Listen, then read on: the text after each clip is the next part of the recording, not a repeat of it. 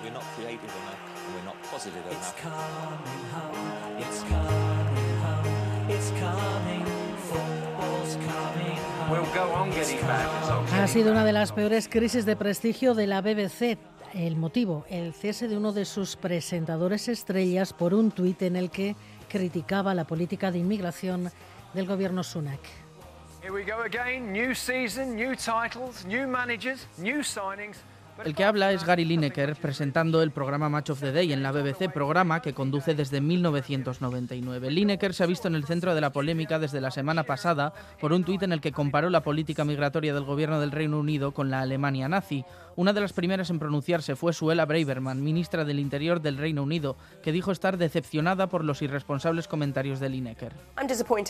Uh, Ante las críticas del gobierno, la decisión de la BBC fue tajante, apartar al presentador hasta nuevo aviso por violar las pautas sobre redes sociales de la empresa.